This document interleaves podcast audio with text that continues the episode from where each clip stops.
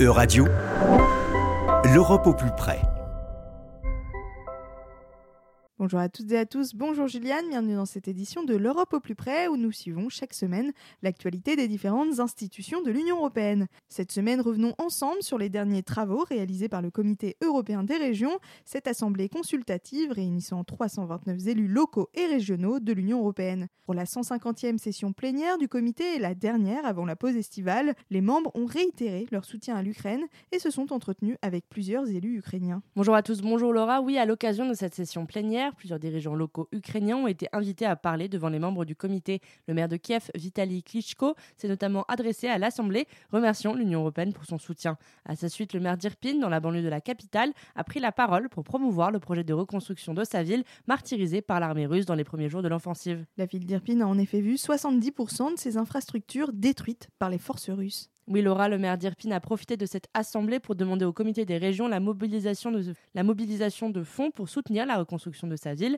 Irina Yarmolenko, conseillère municipale à la mairie de Boutcha et conseillère du maire d'Irpine, s'est également adressée à la presse jeudi dernier pour présenter le projet de reconstruction d'Irpine, dont certains ont commencé juste après le départ de l'armée russe. Une initiative qui a déjà permis à une partie de l'agglomération d'être reconstruite. Un projet de reconstruction soutenu par la solidarité internationale. Effectivement, Irina Yarmolenko a par exemple salué la solidarité de bénévoles vols venant d'Italie, des Pays-Bas ou encore du Chili qui rendent aujourd'hui possible la reconstruction d'infrastructures pour permettre le retour à la vie normale des citoyens ukrainiens, comme les écoles ou encore les hôpitaux. Afin de mieux accompagner ces projets, l'Assemblée du Comité des régions lance une Alliance des villes et des régions pour la reconstruction.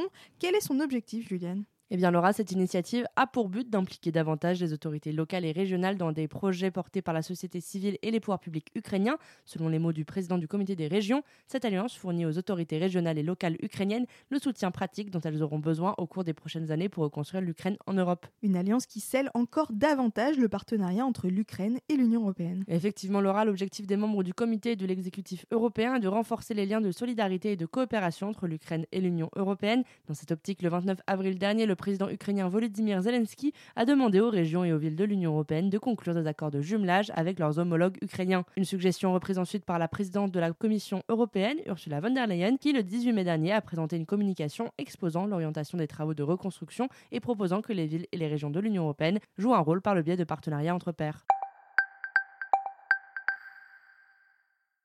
Tout autre sujet, au menu du comité des régions cette semaine, mercredi dernier, les membres du comité se sont également penchés sur la situation précaire des travailleurs de plateforme. Pouvez-vous nous en dire plus, Oui, Laura, les travailleurs de plateforme englobent l'ensemble des travailleurs engagés auprès d'entreprises comme Deliveroo ou encore Uber. On parle aujourd'hui de plus de 28 millions d'Européens concernés par ce type d'emploi. Ils sont considérés comme des travailleurs indépendants par les plateformes qui les emploient. Une injustice, selon l'élu belge Yonek Paulet, rapporteur d'un projet d'opinion à ce sujet, qui appelle à une requalification du statut de ces personnes. La Commission européenne a présenté une directive en décembre dernier afin de mieux réguler la situation de ces travailleurs. Quel est son objectif? Tout à fait, Laura. Eh bien, ce projet de loi présenté par la Commission et largement soutenu par le comité des régions vise à à l'amélioration des conditions de travail des travailleurs de plateforme. Cette amélioration passe avant tout, selon Yonek Paulet, par l'enregistrement des travailleurs comme salariés à partir du moment où la plateforme pour laquelle ils travaillent les contraint à un certain nombre d'obligations incompatibles avec le statut d'indépendant. Par exemple, la nécessité de porter un uniforme ou encore l'impossibilité de refuser certaines missions. Une avancée majeure pour les travailleurs précaires. Oui, Laura, selon les mots de Yonek Paulet, les entreprises de plateformes numériques entretiennent délibérément un flou juridique qui joue en leur faveur.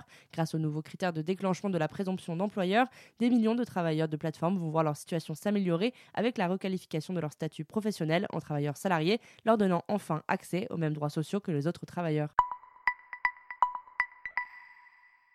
Terminons ce journal en nous intéressant à la dernière consultation du Comité des régions avec le Parlement européen, une consultation qui a pour objectif l'évaluation de la mise en œuvre des plans de relance nationaux post-Covid. Oui, Laura, cette réunion menée conjointement par le Comité européen des régions et le Conseil des communes et des régions d'Europe a été l'occasion de tirer la sonnette d'alarme face au manque de participation des territoires de l'Union à la gouvernance, à la mise en œuvre et au suivi des plans nationaux pour la reprise. Et pourquoi avoir lancé ce signal, Juliane? Eh bien, Laura, le Comité européen des régions souligne que la grande majeure partie du temps, la mise en place de ces plans de relance n'inclut que trop peu l'échelon local et régional. En effet, seul un très faible pourcentage de collectivités locales et régionales ont déclaré être suffisamment associées au suivi de ces plans. Quel impact pour les communes et les régions européennes, Juliane? Eh bien, Laura, l'échelon local des pays n'étant pas suffisamment consulté par les pouvoirs publics nationaux, le Comité européen des régions craint que cela ne fragilise la mise en place des plans de relance. Par exemple, un pourcentage significatif des collectivités locales interrogées ont également mis en relief le risque d'une mauvaise allocation des fonds. Merci Juliane et merci à tous pour votre attention.